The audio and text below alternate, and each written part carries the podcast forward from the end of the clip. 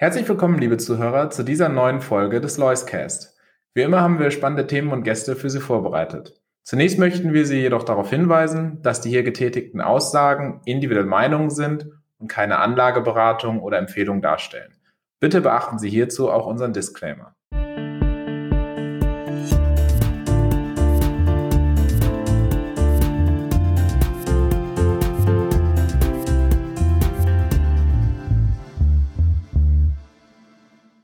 Schönen guten Tag, meine Damen und Herren, und herzlich willkommen zur heutigen Ausgabe des Loiscast. Heute wieder mal bei mir zu Gast Markus Herrmann, Fondsmanager der Lois AG. Herzlich willkommen, Markus. Hallo, Raphael. Markus, du kommst gerade frisch von einer Investmentkonferenz und uns interessiert natürlich, Thema war vor allen Dingen deutsche Aktien. Was ist los in Deutschland? Der Winter sieht ja erstmal gar nicht so gut aus, die Nachrichtenlage ist katastrophal, aber was sagen die Unternehmen? Ja, stimmt. Ich habe in den letzten vier Tagen war ich auf zwei Konferenzen sogar, habe insgesamt äh, 30 Unternehmen oder rund 30 Unternehmen getroffen aus verschiedenen Branchen in Deutschland. Ähm, insgesamt muss man sagen, die wirtschaftliche Lage ist eigentlich bei den meisten noch recht gut, aber man hat natürlich dieses riesen Damoklesschwert, äh, auch Winter genannt, dieses Jahr vor der Brust. Dementsprechend ist die Unsicherheit natürlich ähm, groß. Kaum ein Unternehmen bis auf ähm, sag ich mal, aus dem Konsumbereich, äh, sieht schon richtig negative Tendenzen, aber alle befürchten diese negativen Tendenzen. Gleichzeitig muss man aber dazu sagen, dass gerade in Deutschland im Small- und Mid-Cap-Bereich bei den Nebenwerten die meisten Kurse mindestens 30, eher 50 Prozent gefallen sind. Das heißt, ähm, sehr, sehr viel dieses negativen oder potenziell negativen Impacts ist dann natürlich auch schon im Kurs verarbeitet, muss man sagen. Und äh, ich will auch ähm, ja noch betonen, viele der Unternehmen, die ich auch gesprochen habe, wo wir selber ja auch investiert sind, sind ja nicht nur in Deutschland operativ tätig oder nicht auch nicht nur in Europa, sondern weltweit. Und da gibt's natürlich auch völlig verschiedene Tendenzen. Ja, wir sehen das natürlich immer aus der deutschen Brille, die deutschen Nachrichten verfolgend, äh, auf den nächsten Gasabschlag wartend etc. pp. Aber die Situation ist natürlich in den USA oder auch in Asien, Lateinamerika ist es eine völlig andere, was die Inflationsraten angeht und auch die Gehaltssteigerung und dementsprechend sind auch eben andere Impacts auf den, auf den Konsum zu erwarten und dementsprechend auch auf das Absatzlevel der Unternehmen. Ja, das ist manchmal, äh, finde ich im Moment fast schwer zu verstehen. Man sieht so viele schlechte Nachrichten. Gleichzeitig sagen die Unternehmen eigentlich, ist es noch ziemlich robust. Es gibt ja manchmal auch so diese platte Behauptung, es wird da noch ziemlich viel Auftragseingang, der schon von, weiß ich nicht, Anno Anfang 2022 war, abgearbeitet. Es kommt aber nichts Neues mehr hinzu. Ähm, äh, kann man das bestätigen oder ist das wirklich, ich meine, die haben jetzt ja auch schon eine relative Visibilität über die letzten Monate, äh, ob jetzt wirklich der Umsatz so äh, oder der Auftragseingang auch zurückgeht oder hält sich das auch noch stabil und man ist wirklich vielleicht auf der Industrie besser unterwegs, als vielleicht es uns als Konsumenten hinterhergeht. Da vielleicht auch noch einmal angehangen, der Konsumerindex ist ja auch grottenschlecht während Business Confidence Index sich noch ganz gut eigentlich hält. Also auch da sieht man diese Diskrepanz. Oder ist das wirklich nur noch immer so ein zeitlicher Lag, bis sich das in die Unternehmen reinfrisst? Beides. Also natürlich ist die Beobachtung absolut richtig, dass viele Branchen auch noch vom hohen Auftragsbestand leben und das hat, jetzt kann man das negativ sehen und sagen, ja, aber was ist, wenn, wenn der dann irgendwann aufgebraucht ist? Das Positive daran ist aber, und das bestätigen auch alle Unternehmen, diese ähm, ja, Lieferkettenproblematik, die uns eigentlich ja jetzt die letzten Quartale die ganze Zeit beschäftigt hat, das löst sich jetzt peu à peu auf. Ja, die ganzen Lieferketten sind stabiler geworden, die Transportwege ähm, gehen wieder auf auch die Kosten, die damit einhergehen, ganz einfach, ja, die Lagerhaltung, also muss man ja sagen, jedes Unternehmen hat sein Lager massiv ausgeweitet, das bindet ja alles Kapital, aber auch die Frachtraten, ja, wenn wir uns anschauen, was kostet es, ein Container von China beispielsweise in die USA zu transportieren oder nach Europa, da sprechen wir über ähm, einen Preisverfall von 70 Prozent vom, von der Spitze. Also das entlastet dann auch viele Unternehmen wieder. Ähm, es gibt also durchaus auch äh, da positive Tendenzen, äh, vor allem auf der Kostenseite. Was jetzt die neuen Aufträge angeht, da muss man einfach von, von Branche zu Branche unterscheiden. Also man hat natürlich die, wenn man mal bei den Konsumunternehmen als erstes sich das Ganze anschaut, die Unternehmen, die höherpreisige Sachen verkaufen, also ich sag mal Warenwert über 50 Euro, das hat nichts mit der Qualität an sich zu tun, aber einfach, wo der Konsument schon überlegt, macht er das jetzt oder macht er das nicht. Da sehen wir eine extreme Zurückhaltung, vor allem in Europa. Da bin ich jetzt auch extrem vorsichtig, in sol solche Branchen zu investieren, beziehungsweise macht das momentan gar nicht, ja, weil ich einfach, da, da sieht man, dass der Sturm ähm, schon da ist und noch viel, viel stärker wird, weil wir sind ja jetzt wirklich in der Situation, wo absehbar ist, ähm, dass die Konsumenten im Moment sparen sollten und bald aber sparen müssen. Und das ähm, wird ohne Zweifel dann sich äh, dramatisch auf den Konsum von solchen höherpreisigen Dingen sich auswirken.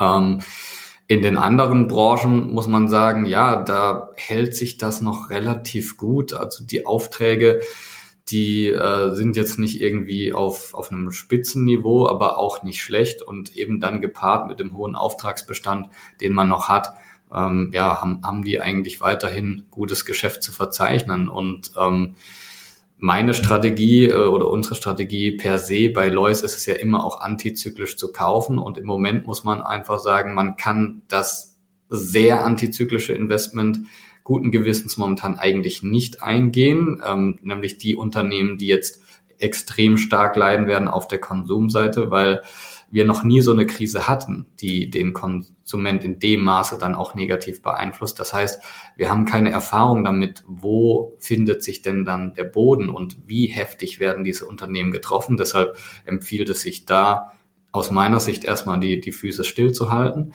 Ähm, aber was natürlich sehr, sehr interessant ist, sind die Unternehmen, die nur wenig getroffen werden, aber vom Markt extrem stark abgestraft wurden, weil sie zum Beispiel im falschen Sektor notiert sind. Ja, ähm, oder weil einfach bestimmte Vorurteile bestehen, die sich dann äh, in den Gesprächen mit den Unternehmen eigentlich in Luft auflösen. Aber das ist sehr, sehr viel über einen Kamm scheren. Und natürlich die Unternehmen, die jetzt in 2022 unter speziellen Gegenwinden, unternehmensspezifischen Gegenwinden gelitten haben und die in 2023 und 2024 beispielsweise von einer Auflösung dieser Gegenwinde profitieren können. Ich will da mal ein, ein kurzes Beispiel machen. Ähm, Unternehmen, die zum Beispiel sehr, sehr stark unter dieser Lieferkettenproblematik gelitten haben. Süß Microtech beispielsweise ist ein Unternehmen, ähm, das wir in Bremen in Deutschland halten. Die hatten super Orders, die stellen eben ähm, äh, Maschinen für die Halbleiterfertigung her ähm, konnten diese Aufträge aber einfach nicht abarbeiten. Ja, der Umsatz ist im Prinzip nur, nur flach geblieben, obwohl sich der Auftragseingang um, um, ja, um 50 Prozent erhöht hat. Wenn sich die Lieferkette aber wieder normalisiert und wir sehen, und dann werden die einen deutlich steigenden Umsatz- und Ergebnisbeitrag vermelden können in den nächsten zwei Jahren, trotz dass die Aufträge vielleicht ein Stück weit zurückkommen, einfach weil der Auftragsbestand ähm, so gut ist. Der Aktienkurs hat aber sehr stark darunter gelitten, dass äh, man, am, man am Anfang des Jahres gedacht hat, dass das Unternehmen Wachstum vorlegen wird. Und dann wurde man quasi jedes Quartal enttäuscht, weil man diese Maschinen nicht ausliefern konnte. Also das ist so ein Beispiel, ähm, wo wir eben dieses Nachholpotenzial in 2023 erwarten. Oder auch Knaus Tabbert beispielsweise, Wohnmobilhersteller. Da war es auch so, die konnten einfach ihre immensen Orders, die sie bekommen haben, ihre Aufträge nicht ausliefern, weil die Chassis gefehlt haben. Die waren rein auf Fiat spezialisiert. Man konnte eben quasi den ganzen Unterboden mit Motor und was, also das Fahrzeug am Wohnmobil, das kam ausschließlich von Fiat. Und Fiat hatte auch Chip-Probleme, wie viele andere Hersteller auch und ähm, konnte dann nicht genug Chassis liefern und dementsprechend konnte Knaus Tabat auch seinen Umsatz nicht steigern. Jetzt hat man das Ganze diversifiziert, hat Chassis von MAN, von Volkswagen, von Mercedes mit dazu genommen, von Ford ähm, und kann jetzt richtig die Produktion hochfahren. Und die haben einen Auftragsbestand von eineinhalb Jahren Produktion und sagen, alleine nur um die Parkplätze der Händler zu füllen, weil wenn man so zu einem Wohnmobilhändler geht, da steht nichts, nichts mehr, mehr. Nee, da steht nichts mehr. Und normalerweise haben die natürlich immer ein paar Fahrzeuge da, damit sich der Kunde das auch anschauen kann. Alleine dafür müssen die ein Jahr Produktion aufwenden. Jetzt kann man natürlich wiederum sagen, ja gut, aber wenn es der Konsument so unter Druck ist, wer kauft sich dann ein Wohnmobil? Also der und deshalb ist die Aktie auch so stark äh, abgedriftet. Aber Äh, jetzt jüngst war wieder die Caravan-Messe in Düsseldorf, die größte Messe in dem Bereich in Deutschland. Und ähm, die Auftragseingänge waren 20 Prozent höher als im Vorjahr, wo sie schon stark waren. Also mhm. der Bereich boomt. Verrückt, und woran, woran liegt das?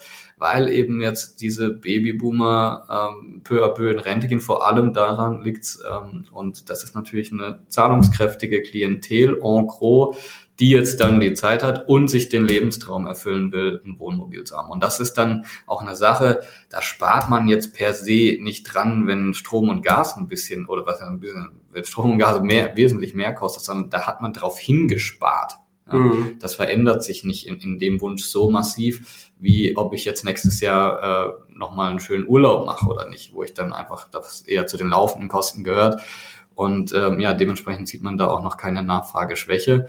Und das gepaart eben mit diesen Nachholeffekten. Das sind eben die interessanten Unternehmen, die jetzt im Kurs stark gelitten haben. Ähm, einerseits, weil sie eben top-down ähm, bewertet werden und wo gesagt wird, ja, das ist eine Konsumentenaktie und das muss jetzt runter. Und auch, weil sie einfach im falschen Land, Deutschland notiert sind, ja, ja was auch blöd screen momentan und dann noch Small und Midcap. Man sieht einfach, jeder Small und Midcap vorher in Deutschland hat Abflüsse momentan. Und das erzeugt einfach eine negative Kursdynamik, ähm, die gar keine effiziente Bepreisung dieser Unternehmen aktuell zulässt. Und ähm, das ist, das nervt Tag für Tag, wenn man dem zuschauen muss und nicht viel dagegen machen kann. Aber die Gewissheit ist natürlich da, dass diese Kurse viel, viel zu niedrig sind. Und wenn diese negative Dynamik und dieser negative Nachrichtenfluss abebbt, dann werden wir natürlich eine extreme Erholung in den Kursen sehen. Wann das dann kommt, das ist natürlich schwer zu timen. Das kann sein, dass das äh, im Winter sein wird, wenn man sagt, okay, der, der tiefste Punkt es ist, ist jetzt doch quasi alles erreicht. Gar nicht so ja. schlimm, hoffentlich. Ja. ja, oder auch wenn es schlimm wird, aber dann liegt das hinter einem. Ja, aber momentan sind natürlich die Anleger relativ ähnlich in ihrer Haltung. Jeder hält ein bisschen mehr Cash, sieht das Potenzial der Bewertung, dass diese tatsächlich sehr, sehr günstig ist, sagt aber, ha, soll ich jetzt wirklich äh, sehenden Auges in die schlechte Nachrichtenlage, die da kommt, reinkaufen. Ja. ja. Und deshalb hat man jetzt eben diese aktuelle Marktsituation, die sich aber sehr, sehr schnell nach oben auflösen kann wenn dann eben der Markt zur äh, Erkenntnis kommt, ja, jetzt ist eigentlich dieser negative Nachrichtenfluss, dieser schlimmste negative Nachrichtenfluss, ist jetzt eigentlich hinter uns. Und jetzt können wir wieder mal nach vorne schauen und zwar auch ein paar Jahre in die Zukunft und nicht nur immer ähm, auf den nächsten Tag, was der Gaspreis wieder macht. Ja, das ist im Moment wirklich eine sehr ähm, äh, komische Situation, wo man eigentlich das private Gefühl hat, Mensch, wir stehen hier kurz vor dem schlimmsten Winter, den man vielleicht in den letzten zehn Jahrzehnten gelebt hat, ähm, was die Belastung angeht, äh, für einen selber, für die Gesellschaft. Auf der anderen Seite hört man halt, wie du auch gerade sagst, aus den Unternehmen, wir kriegen das wohl aber alles ganz gut hin. Also wird hier vielleicht auch die Anpassungsfähigkeit und die Robustheit der Wirtschaft unterschätzt? Oder kann es auch sein, dass diese ganzen Gewinnkürzungen wir haben ja auch Bewertungen angesprochen, KGVs sind enorm günstig für Small Mid Caps. Ähm, kann es sonst auch angehen, dass vielleicht einfach diese ganzen Gewinnkürzungen noch vor uns stehen und dass die Unternehmen das wirklich einfach miteinander noch nicht so sehen und nicht so eingepreist haben oder die Analysten vielleicht auch einfach in ihren Forecasts einfach noch viel zu optimistisch sind? Auch da kommt es wieder darauf an, bei den offensichtlichen Verlierern denke ich, dass eigentlich die Analysten en gros ähm, realistische Schätzungen haben, weil man da ganz gut absehen kann, was passiert. Wenn das aber die Gesamtwirtschaft sehr stark nach unten zieht, ähm, dann werden die Schätzungen in der Breite runterkommen müssen, ähm, weil da sind natürlich jetzt viele Unternehmen, äh, noch dabei, bei denen läuft's gut. Man, der Analyst, der das Unternehmen eben bewertet, sagt, ja, ich sehe die schwarzen Wolken, aber solange ich keine Evidenz habe, dass es dem Unternehmen jetzt tatsächlich schlechter gehen sollte, da tue ich mir jetzt schwer, irgendwie die Schätzungen runterzunehmen. Also da besteht sicherlich noch ähm, Potenzial nach unten, kurzfristig, ja. Ähm, das Komische an der Situation ist ja, normalerweise sind die Schätzungen, die man macht, je langfristiger sie sind, äh, desto unsicherer.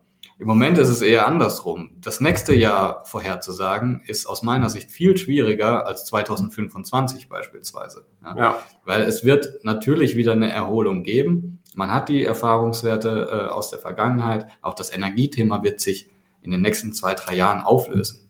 Bin ich der absoluten Überzeugung. Ob wir wieder auf die alten Stände kommen, das äh, will ich jetzt, das ist Spekulation, aber wir werden deutlich nach unten kommen. Je unabhängiger wir von Russland werden, ähm, je besser sich die Welt neu sortiert, das darf man ja nicht unterschätzen. Das ist wie mit der, mit der Lieferkette. Ja. Ähm, China war plötzlich nicht mehr ähm, quasi ein, ein stabiler Partner aufgrund der, der Zero-Covid-Policy. Ähm, und dementsprechend mussten sich die Unternehmen eben neu orientieren. Ja, wo fertige ich jetzt? Äh, wie leite ich jetzt die Schiffe weiter, etc. pp. Und jetzt pendelt sich das Ganze so peu à peu wieder auf einem neuen Niveau ein. Und ähnlich ist es ja bei der Energie. Es ist ja nicht so, dass wir jetzt mehr Energie verbrauchen als früher oder dass weniger produziert wird als früher, etc. pp. Äh, nur der Energiefluss hat sich komplett verändert. Und mhm. da gibt es natürlich viele Parteien in, in dem System, die davon jetzt profitieren ähm, und die sagen, ja, wenn ihr jetzt, sprich Katar und so weiter, ja, wenn ihr jetzt plötzlich Energie von uns braucht, dann hat das halt eben seinen Preis, ja, und ja. dann müssen wir das halt jetzt teuer einkaufen. Aber sobald sich ähm, das neu sortiert hat, hat das eben wieder die Chance, auf ein normales Level ähm, auch zurückzukommen. Die Unternehmen sind da sehr, sehr kreativ, muss man sagen, ähm, sparen natürlich auch massiv ein, äh, verlagern äh, die Energieträger auf andere Ressourcen und so weiter. Also äh, da passt man sich sehr, sehr gut an. Und was man aus meiner Sicht nicht unterschätzen darf, und da halte ich jetzt die Analystenschätzungen, die eben modellieren, wie, wie lang reicht uns das Gas und so weiter und so fort, halte ich dafür ein bisschen zu vorsichtig. Ich glaube, wir werden als Gesellschaft viel, viel mehr Gas einsparen, als, als man denkt. Ja. Weil zum ersten Mal aus meiner Sicht in, in, der, in der Geschichte, wenn man mal vielleicht die Ölkrise in den 70er Jahren außen vor lässt, hinterfragt jeder mal wirklich seinen Energiekonsum. Ja, das war mhm. bisher immer, ja, man hat halt irgendwie 50 Euro im Monat für Strom und 50 Euro für Gas und ob man das jetzt um 10 Prozent äh, erhöht hat oder erniedrigt, das hat dann nicht viel im Geldbeutel ausgemacht. Jetzt ist es was völlig anderes und jetzt äh, überlegt man sich natürlich erstmal, okay, ähm, muss es, muss mein Warmwasser eigentlich so heiß eingestellt sein? Ja, brauche ich 24 Grad Raumtemperatur oder reichen eigentlich auch 21? Äh, mhm. Das mit den öffentlichen Gebäuden etc. pp. Die ganzen Unternehmen gehen natürlich hin und sagen, muss ich meine Fabrikhalle eigentlich überhaupt heizen oder habe ich nicht schon genug Abwärme von den ganzen Maschinen und so weiter und so fort? Ja. Äh, wie kann ich äh, das Thema Homeoffice, ich, ich heiz die Büros jetzt nicht mehr so, ich, die Leute können ja auch von zu Hause arbeiten. Ja. Was man auch nicht unterschätzen darf, die richtig, richtig energieintensive Industrie in Deutschland, und das macht richtig viel aus am, am Energiebedarf, ja, die kann gar nicht mehr äh, effizient produzieren. Also wir, wir sehen ja jetzt täglich, Arcelor genau, Arcelor, die wirklich dann einstellen, ja. Kupferschmelzer, Aluminiumschmelzer, Zinkschmelzer etc. pp. Äh, verschiedene Chemieunternehmen, ja, die fahren die Anlagen einfach runter. Das lohnt sich nicht. Ja, und das ist natürlich eine extreme Ersparnis insgesamt, die da auf ja. uns zukommt. Deshalb glaube ich, diese 20 Prozent Gaseinsparung, die wir brauchen, das ist sogar realistisch. Also ja. ähm, das eine ist die Gasknappheit, davor habe ich gar nicht so, so viel Respekt, weil ich glaube, dass sehr, sehr viel Gas eingespart wird. Und der Gaspreis, klar, da müssen wir äh, mit zurechtkommen und da muss auch oder da wird der Staat letzten Endes auch eingreifen. Das sehen wir in verschiedenen anderen Staaten auch ähm, weil das natürlich jetzt auf ein Niveau anwächst, ähm, das für den Konsumenten gar nicht mehr tragbar ist. Markus, vielen lieben Dank für deine durchaus positiven Worte hier, die ja Mut machen und den Anleger vielleicht auch dahin bringen, dass er denkt, Mensch, ähm, wahrscheinlich wird es vielleicht doch gar nicht so schlimm und der Weltuntergang, der teilweise, wenn man sich die Kursentwicklung anschaut, manchmal in den Preisen jetzt schon drinne steckt. Von daher danke für deinen Ausblick. Ja, wenn ich da noch, noch was sage. Vielen lieben Dank. Ich ja. will nicht den, den Eindruck erwecken, dass das äh, ein, ein Spaziergang im Park ja. wird. Also das ist, das wird herausfordernd im Winter und es wird äh, auch ja, negative Nachrichten geben, ganz klar. Aber es ist viel in den Kursen drin. Und ähm, ganz klar ist auch, wenn dieser negative Nachrichtenfluss abebbt, dann haben wir die Chance auf eine massive Erholung und darauf sollten sich die Anleger vorbereiten. Es ist die längerfristige Sicht, die da im Moment im Vordergrund stehen muss. Das Kurzfristige, und das ist bei der Lois AG auch schon immer so gewesen, das ist fast nie zu kontrollieren. Absolut. Aber solange man sich dann äh, mit solchen doch dann ja positiven Nachrichten aus der Unternehmerschaft beruhigen kann, dass die nächsten Jahre eben in die richtige Richtung laufen, ähm, schafft das, glaube ich, auf die etwas geschundene Anlegerseele äh, durchaus ein wenig Hoffnung. Und äh, ja, insofern wünsche ich dir weiterhin viel Erfolg beim Investieren wir hoffen alle miteinander, dass wir da gut durch die nächsten Monate durchkommen und freuen uns natürlich, wenn der Kurszettel das dann auch mal wieder reflektiert. Danke, Raphael. Vielen lieben Dank.